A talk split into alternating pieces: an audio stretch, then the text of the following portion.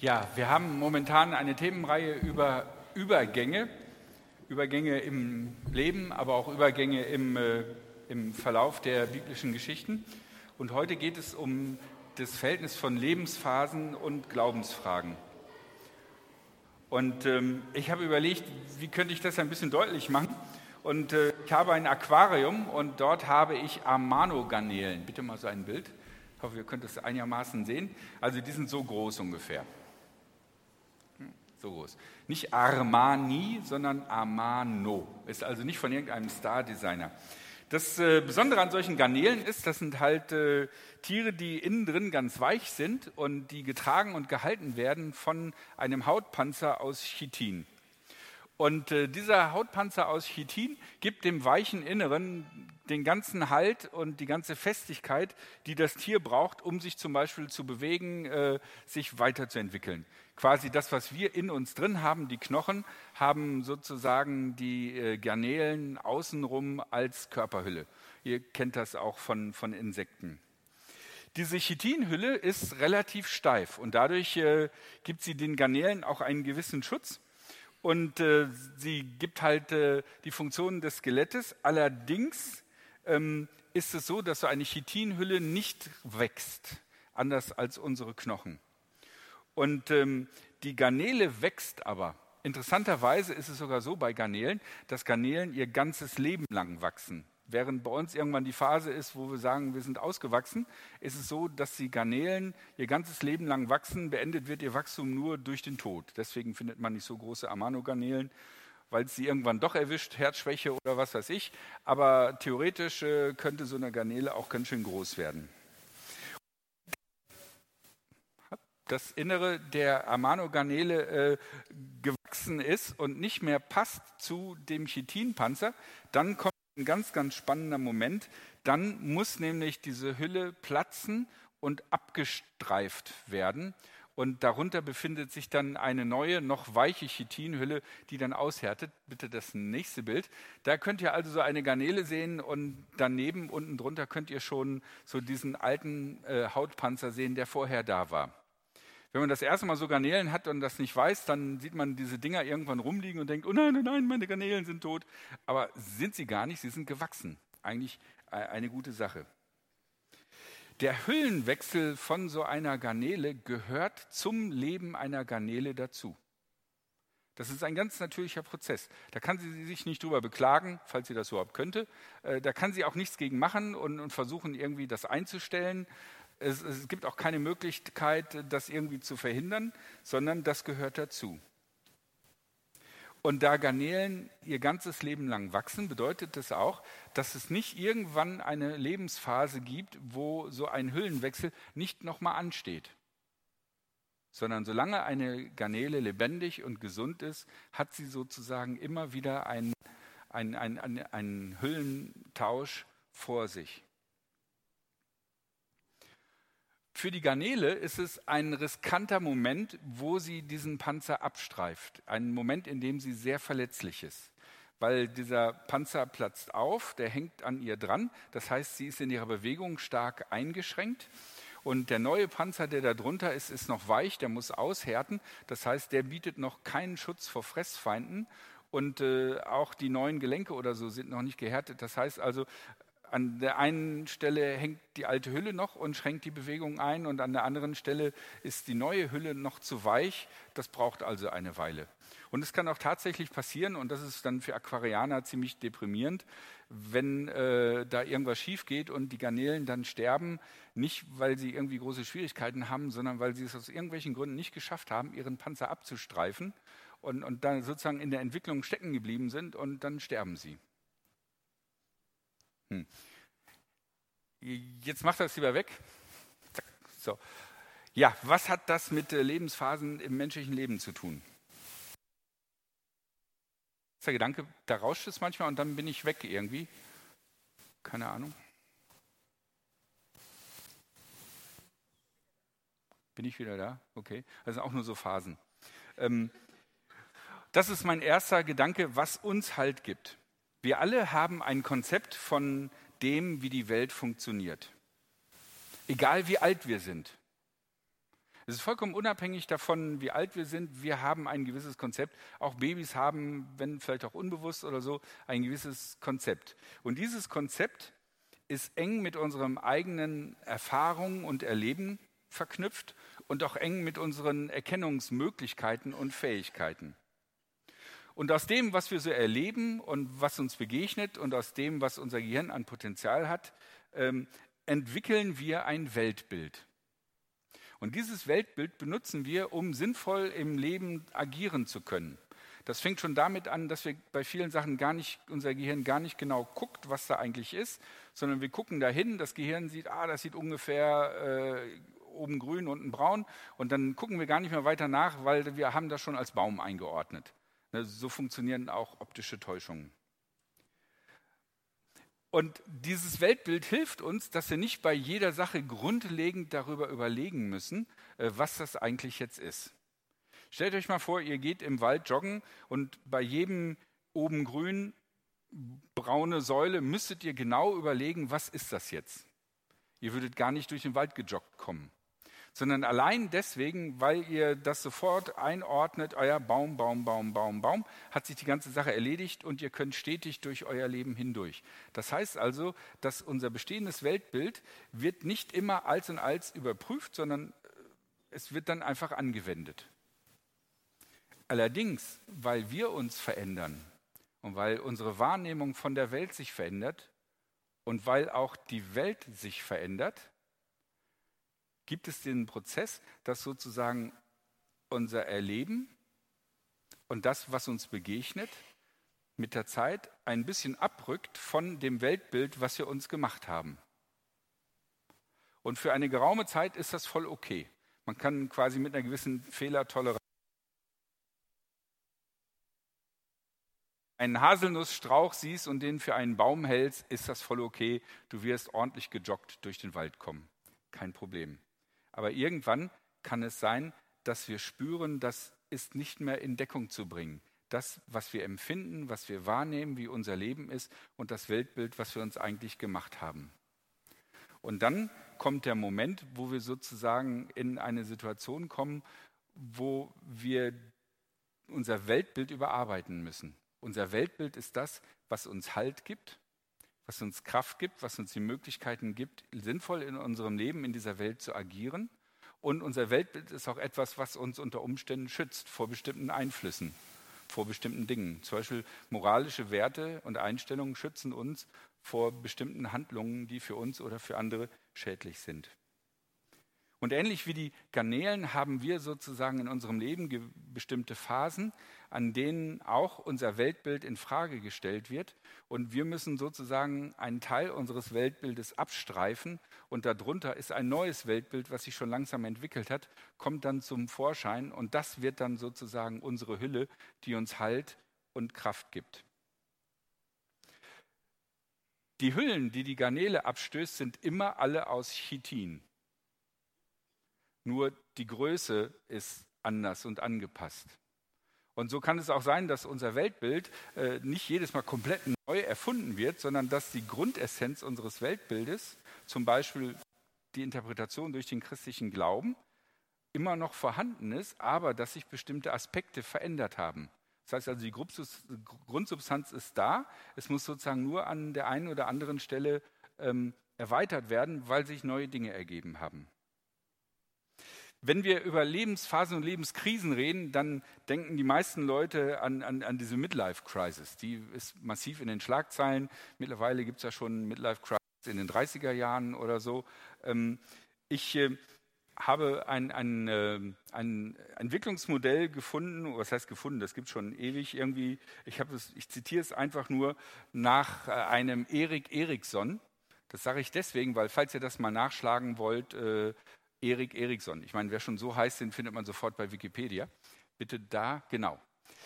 Der setzt das, Welt, äh, setzt das Leben in acht unterschiedliche Phasen zusammen, äh, von denen er entwicklungspsychologisch sagt, äh, das sind bestimmte Abschnitte in unseres Lebens, wo wir auf eine bestimmte Art und Weise denken, ticken, wo wir eine bestimmte Stärke oder Kraft haben, aber auch eine bestimmte Herausforderung. Und irgendwann ist das abgeschlossen und dann geht es zur nächsten Phase über.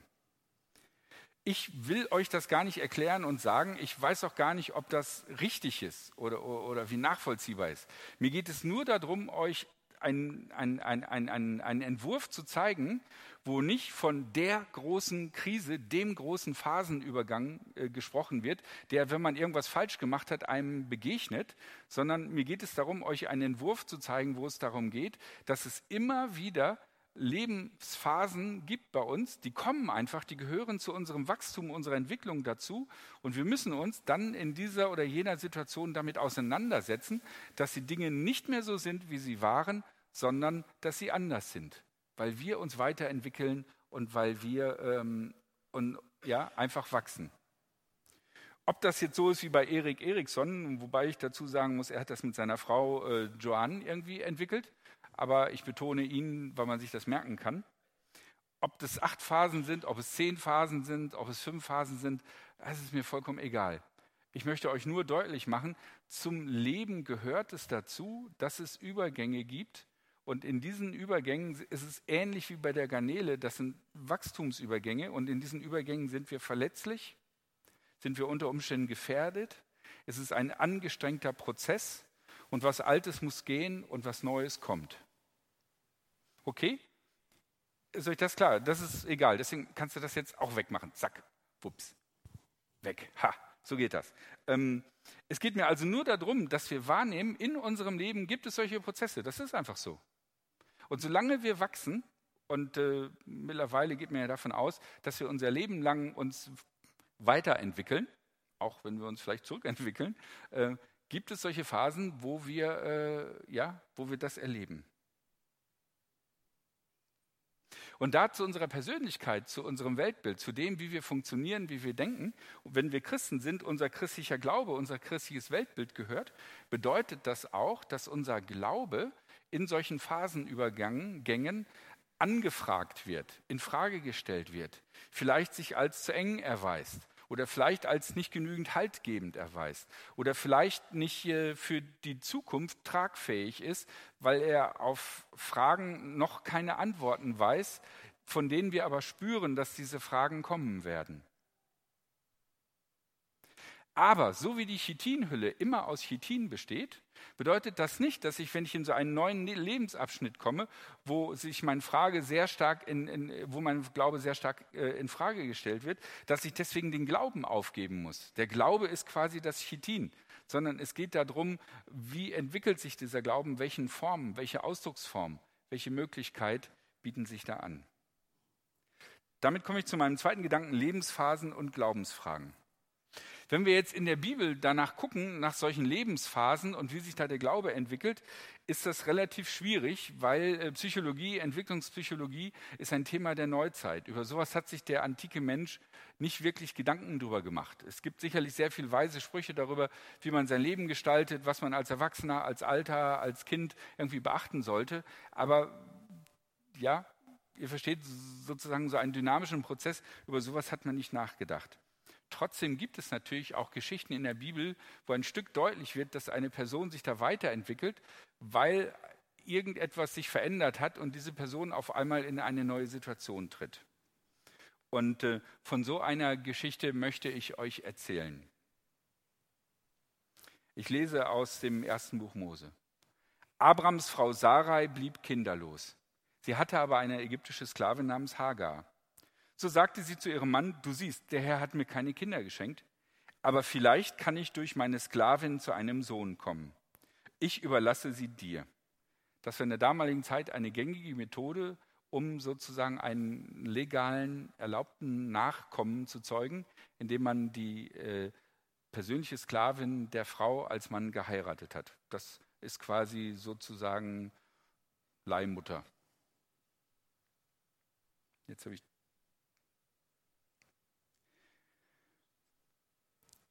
Und Sarai gab ihm die ägyptische Sklavin zur Frau. Er lebte damals schon zehn Jahre im Land Kanaan. Abraham schlief mit Hagar und sie wurde schwanger. Als sie merkte, dass sie ein Kind bekommen würde, begann sie auf ihre Herrin herabzusehen. Da sagte Sarai zu ihrem Mann, mir geschieht Unrecht und du trägst dafür die Verantwortung. Ich habe dir meine Sklavin überlassen.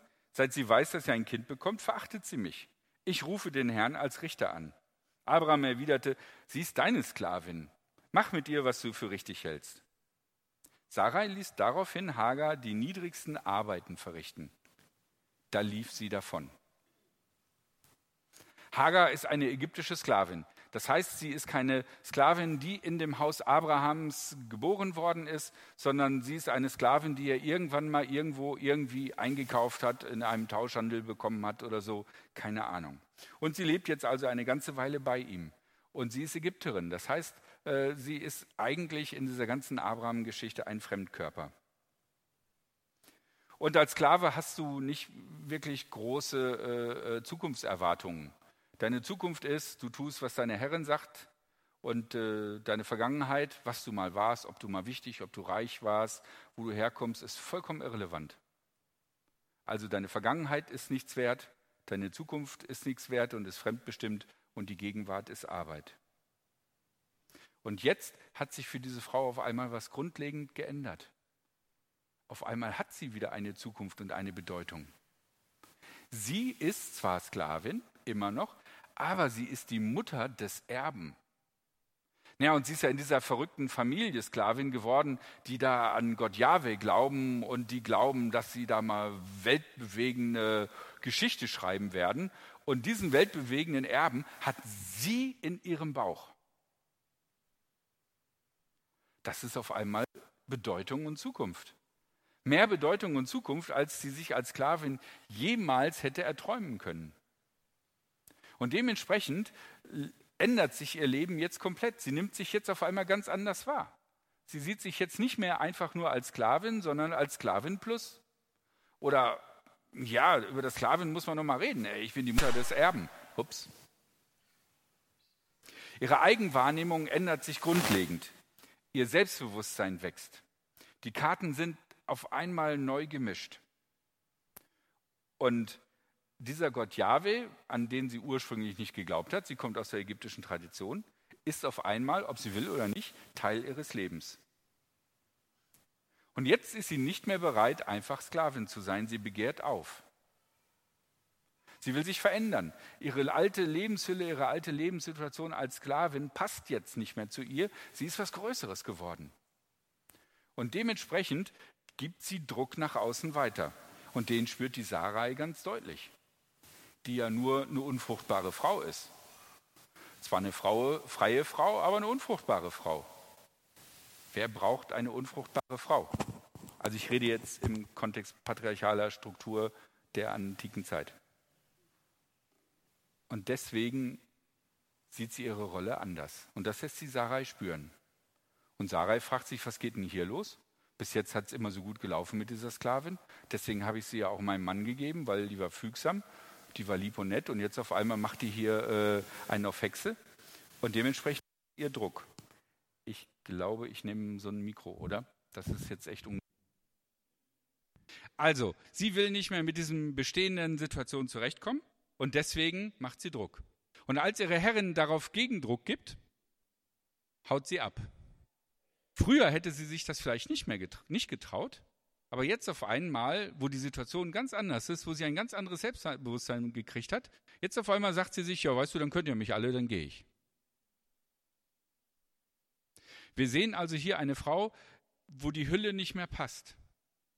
Wo das Weltbild, was sie hatte, das, was sie gedacht hatte, wie ihr Leben funktioniert, nicht mehr funktioniert. Und deswegen haut sie ab. Aber sie haut alleine ab, sie flieht Richtung Ägypten. Ähm, und äh, was sie dort erlebt, lese ich jetzt. In der Wüste rastete Hagar bei einem Brunnen, der am Weg nach Schur liegt. Das ist der Weg nach Ägypten. Schur ist die erste äh, Gegend, die erwähnt wird von dem Volk Israel, als es über das Schilfmeer rübergegangen ist und sich auf den Weg ins gelobte Land gemacht hat. Da kam der Engel des Herrn zu ihr und fragte sie, Hagar, Sklavin Sarais, woher kommst du? Wohin gehst du? Ich bin meiner Herrin davongelaufen, antwortete sie. Da sagte der Engel, Geh zu deiner Herrin zurück und ordne dich ihr unter. Der Herr wird dir so viele Nachkommen geben, dass sie nicht zu zählen sind. Du wirst einen Sohn gebären und ihn Ismael. Das heißt, Gott hat gehört nennen. Denn der Herr hat deinen Hilferuf gehört. Ein Mensch wie ein Wildesel wird er sein. Im Streit mit allen und von allen bekämpft, seinen Brüdern setzt er sich vors Gesicht. Hagar rief, habe ich wirklich den gesehen, der mich anschaut? Und sie gab dem Herrn, der mit ihr gesprochen hatte, den Namen Du bist der Gott, der mich anschaut. Darum nennt man jenen Brunnen Ber Lahai Roy, Brunnen des Lebendigen, der mich anschaut. Er liegt zwischen Kadesh und Beret. Hagar gebar Abraham einen Sohn und Abraham nannte ihn Ismael. An diesem Ort, gefangen zwischen Vergangenheit und Zukunft, hat sie eine Gottesbegegnung. Und auf einmal ist tatsächlich der Gott ihrer Herrin ihr eigener Gott. Und Sklaven guckst du nicht an, genauso wie du nicht Waschmaschinen anguckst oder Bügelbretter oder Kaffeemaschinen. Sklaven verrichten ihre Arbeit und das haben sie wortlos und unauffällig zu tun. Und hier erlebt sie, dass der Gott ihres Herren, ihrer Sklavenherrin, dass dieser Gott sie anguckt. Sie wird auf einmal wahrgenommen. Sie ist so wichtig, dass sie wahrgenommen wird und dass dieser Gott zu ihr redet. Und es wird deutlich, eigentlich ist sie keine Sklavin mehr. Und dieser Gott gibt ihr auch noch eine große Verheißung, dass ihr Leben eine Bedeutung haben wird. Eine Bedeutung, die deutlich über ihr Leben hinausgeht. Aber es gibt für sie auch nicht nur Gold, denn die Anweisung heißt, geh zu deiner Herrin zurück und ordne dich ihr unter. Das heißt, sie bekommt eine neue Position, eine neue Lebensaufgabe, eine neue Sicht des Lebens und trotzdem muss sie aber mit den Problemen, die vorher auch schon da waren, auch wieder kämpfen. Aber sie hat jetzt eine neue Sicht, einen neuen Zugang. Die Situation ist also durchgehend. Sie ist immer noch Sklavin von Sarai. Aber sie hat einen inneren Wachstumsprozess erlebt und hat jetzt eine andere Basis äh, gegen, gegenüber Sarai zu handeln. Sie ist aufgestiegen und trotzdem ist ihre Rolle, sich unterzuordnen. Aber auf eine neue Art und Weise. Mein dritter Gedanke, Lebensphasen und Glaubensfragen, wie sieht das bei uns aus? Ich bin mir sicher, dass ihr alle ähm, unterschiedliche Lebensphasen erlebt habt und manche auch bewusst wahrgenommen habt. Und sicherlich auch manche Phasenübergänge unter Umständen sehr schmerzhaft erlebt habt. Vielleicht befinden sich einige gerade in so einem Übergangsprozess. Vielleicht wird das für manche kommen und sie spüren es schon. Bei anderen kann es sein, dass wir das noch gar nicht wahrnehmen, aber dass es ganz plötzlich über uns hereinbricht. Unser Leben kann sich ja innerhalb von Bruchteil einer Sekunde komplett ändern. Und alles, was wir bis zu einem bestimmten Moment als wichtig erachtet haben, erachtet haben, kann auf einmal eine ganz neue Bedeutung bekommen. Typische Phasenprozesse, die, die ich wahrnehme, die ich einfach mal als Beispiel für viele unterschiedliche Situationen nennen kann, ist zum Beispiel, wenn wir in einer christlichen Familie aufgewachsen sind dann ist es so, dass wir prinzipiell erstmal, und das hilft uns ja auch viel zu lernen, äh, mit dem einer Meinung sind, was unsere Eltern tun, mehr oder weniger. Und das ist äh, eine Phase, in der sozusagen auch unser religiöses Bewusstsein, wenn wir in einer christlichen Familie sind, geschaffen sind. Und wir stehen erstmal prinzipiell nicht in Opposition zu dem, was unsere Eltern glauben. Aber irgendwann kommt ja in unserem Leben der Punkt, wo wir uns sozusagen von unseren Eltern distanzieren und eigene Weltansichten entwickeln und eigenen Weltbild entwickeln. Wir nennen das natürlich nicht so. Aber in dieser Situation stellen wir natürlich auch automatisch den Glauben unserer Eltern in Frage, genauso wie wir unsere Eltern an vielen anderen Sachen in Frage stellen. Wir fragen vielleicht, warum darfst du immer so lange Fernseh gucken und nicht nur eine Stunde pro Tag? Und genauso werden wir auch fragen, wieso hältst soll ich die Gebote halten und nicht lügen oder so, aber du hast bei Tante Bertha gesagt, wir hätten keine Zeit, aber wir hatten Zeit.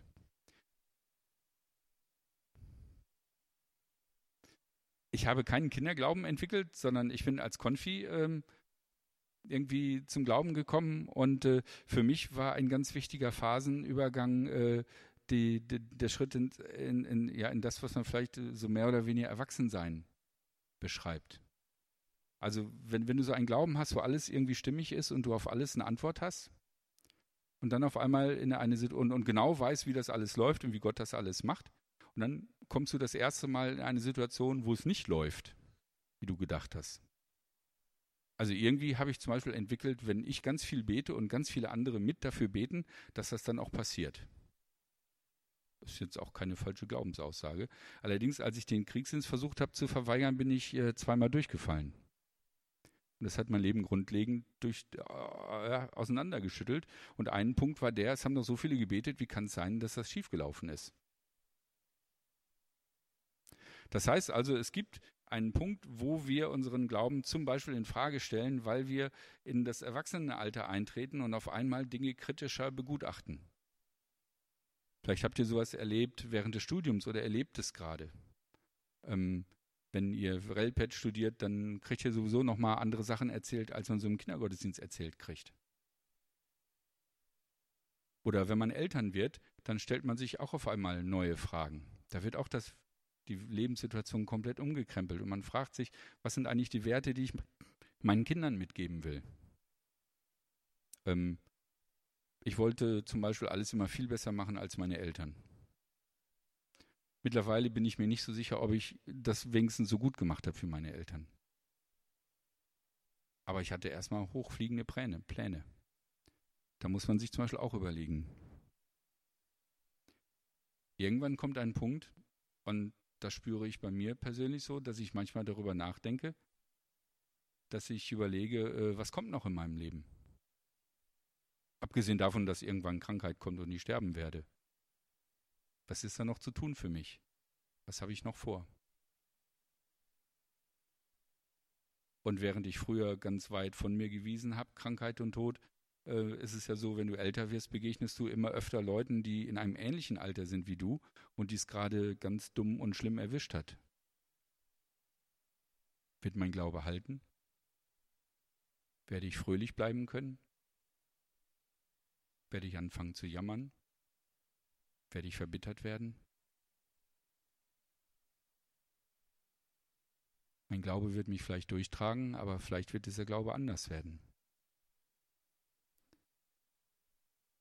wenn ihr in solchen Situationen gewesen seid oder jetzt drin seid oder hineinkommen werdet, ich möchte euch einfach ganz doll Mut machen, das nicht als einen Fehler zu sehen, wenn auf einmal Dinge, die ihr glaubt oder geglaubt habt und von denen ihr überzeugt wart, euch unsicher erscheinen. Das ist keine Sünde, das ist nicht schlimm. Das ist kein Fehler, kein Unglaube, keine Leichtgläubigkeit von euch, sondern das gehört zu unserem Leben dazu. So wie die Garnele immer wieder ihren harten, schützenden Panzer ablegen muss, damit ein neuer Panzer kommen kann, der ihr weiteren Raum gibt. Es gehört zu unserem Leben dazu. Und die Frage ist, wie gehen wir in solchen Situationen damit um? Denn wir sind in solchen Situationen verletzlich. Unser Glaube ist verletzlich. Unsere Person ist verletzlich. Es ist ganz wichtig, dass wir genau abwägen, an welchen Dingen halten wir fest und welche Dinge müssen wir aufgeben. Ich habe früher mal gedacht, wenn du mit Gott gehst, dann passiert dir nichts Dummes. Nichts Schlimmes, weil Gott passt auf dich auf. Der Herr hat seinen Engeln befohlen, dass sie dich behüten auf all deinen Wegen. Und dann ist uns was ganz Schlimmes passiert. Und auf einmal hat das, was ich über 30, 35 Jahre lang geglaubt habe, nicht mehr richtig funktioniert. Das hat einfach nicht gepasst. Und dann stellte sich die Frage, was mache ich jetzt? Lege ich den Glauben an Gott ab? Oder aber möchte ich weiter an Gott glauben, aber ich muss das, was ich bisher geglaubt habe, sozusagen anpassen, überdenken, gucken, wie es neu Sinn macht.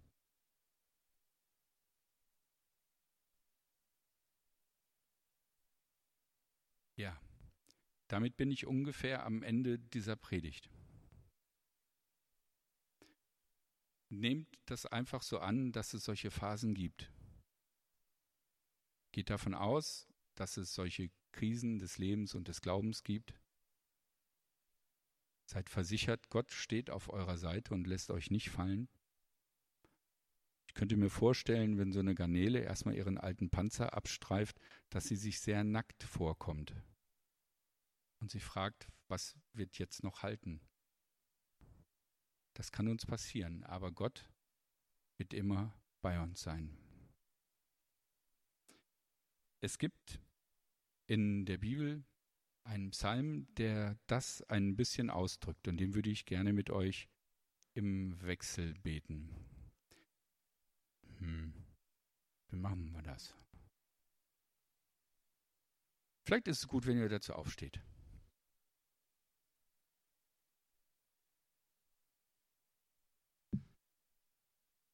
Der ist in der Lutherbibel überschrieben mit ähm, irgendwie Gott bewahre mich auch im Alter oder so. Aber ich möchte nicht, dass jetzt nur ältere Menschen irgendwie das, äh, das lesen, sondern ich glaube, die Situation, dass wir Angst vor der Zukunft haben und vor dem, was kommt, das kann uns vielleicht äh, alle betreffen. Hat uns betroffen, betrifft uns oder wird uns betroffen. Und wir lesen das einfach abwechselnd. Und ich würde mal sagen, die linke Seite fängt an und die rechte Seite liest die Sätze, die so ein bisschen eingeschränkt sind. Okay? Ich stelle mich mal